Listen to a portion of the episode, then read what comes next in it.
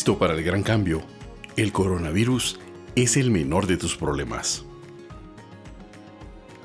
Como nos dice Alvin Toffer, los analfabetos del siglo XXI no serán aquellos que no sepan leer y escribir, sino aquellos que no sepan aprender, desaprender y reaprender.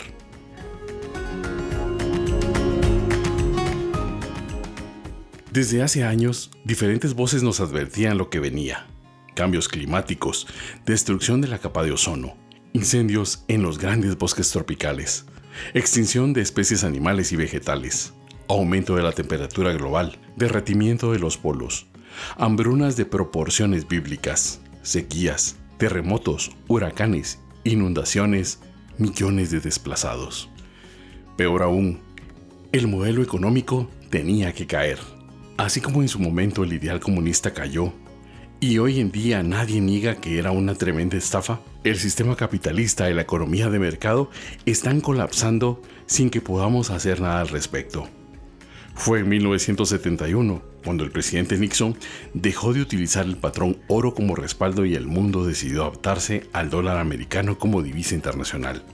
Hoy, casi 50 años después, asistimos a la debacle del sistema económico como lo conocemos. Y a partir de este preciso momento, la incertidumbre será la constante y debemos aprender a vivir con ello. Paralelamente, somos testigos de una pérdida de valores tradicionales a todo nivel. Honestidad, responsabilidad, respeto, integridad, tolerancia, compromiso, confianza. Cuando menciono esto a personas jóvenes, me miran como si yo fuera marciano o algo por el estilo. A veces me pregunto, ¿qué va a ser de ellos cuando nosotros ya no estemos? Pero la pregunta es, ¿todo lo que está sucediendo es necesario?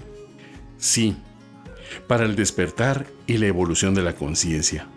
Estamos asistiendo a un cambio de era, a un cambio de paradigma. Todo lo que considerábamos normal deja de serlo. Lo que está pasando es como el atentado a las Torres Gemelas para las empresas aeronáuticas un parteaguas, un antes y después.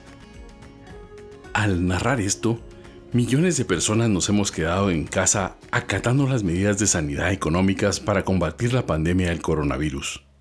Dentro de semanas o meses, esta situación será controlada, seguramente con millones de muertos, negocios quebrados, familias destruidas, países en caos total.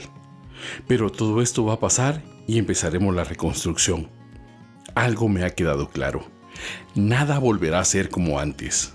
La canciller alemana Angela Merkel acaba de decir que Alemania está enfrentando la peor crisis después de la Segunda Guerra Mundial. Y no le falta razón. Aunque todavía muchos no lo ven, como el presidente mexicano López Obrador, quien sigue participando en eventos masivos, repartiendo besos y abrazos, haciendo caso omiso a las recomendaciones de la Organización Mundial de la Salud. Muy pronto veremos cuál de estas dos actitudes es la correcta.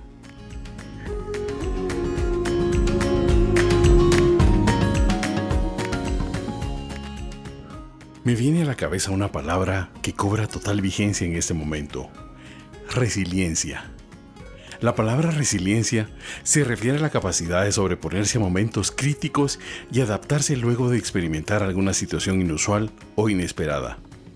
Es la actitud que tiene una persona o un grupo de recuperarse frente a la adversidad para seguirse proyectando al futuro. En ocasiones, las circunstancias difíciles o los traumas permiten desarrollar recursos que se encontraban latentes y que el individuo desconocía hasta el momento. Concretamente, ¿qué podemos hacer cuando se haya controlado la pandemia y regresemos a nuestras actividades cotidianas? Pero que no estarán allí donde las dejamos. Primero, no nos preguntemos, ¿por qué ocurrió todo esto? Sino, ¿para qué? Para crecer, para evolucionar. Nada cambia hasta que se deviene insoportable. Segundo, miremos hacia adentro de nosotros mismos. Conozcamos nuestro yo interior, sanemos nuestras heridas, cuestionemos nuestras creencias. Tercero, desidentifiquémonos con el ego identificación con el cuerpo físico y reconectemos con el ser, nuestra esencia, nuestro amor. Somos seres espirituales, pasando por una experiencia terrenal. Es vital entenderlo de una vez por todas. Cuarto, desarrollemos la autoestima y la confianza.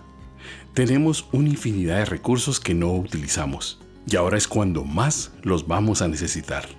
Cultivar la inteligencia emocional nos hará encontrar estabilidad en la inestabilidad.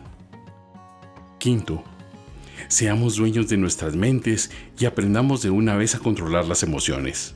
En un mundo de incertidumbres, abrazarlas, así como al cambio permanente, nos ayuda a salir de nuestra zona de confort.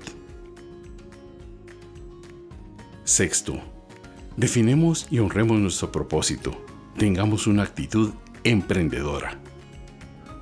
Séptimo, desarrollemos nuestra marca personal. Invirtamos en nosotros mismos. Tenemos que desaprender para volver a aprender y hacer algo revolucionario. Aprender a aprender.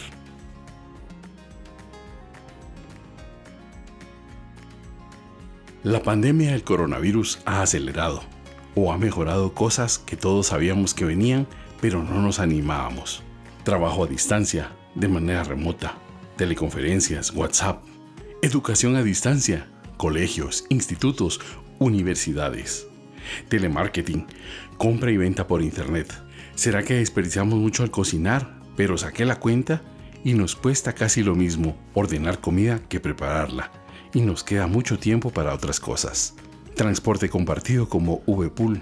Teleconferencias no solo para empresas, sino para autoridades, alcaldes, congresistas, etc.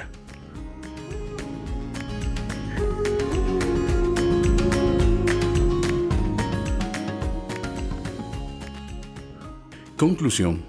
Primero, cuando termine el aislamiento domiciliario o toque de queda, el mundo que nos vamos a encontrar va a ser muy pero muy diferente al que dejamos. Segundo, tenemos dos opciones.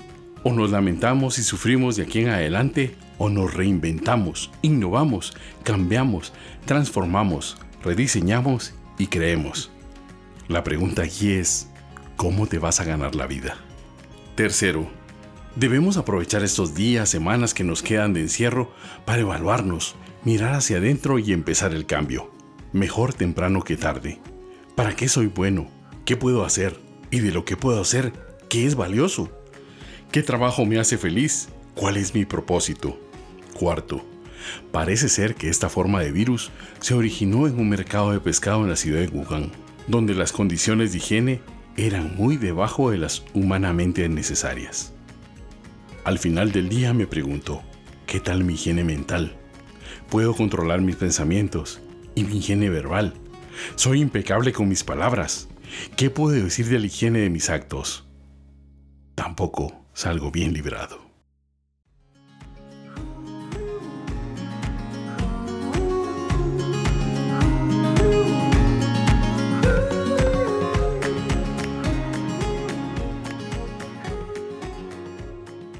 Recuerda, hay mucha literatura, videos, memes sobre este tema hagamos un resumen personal y tomemos una decisión aquí y ahora.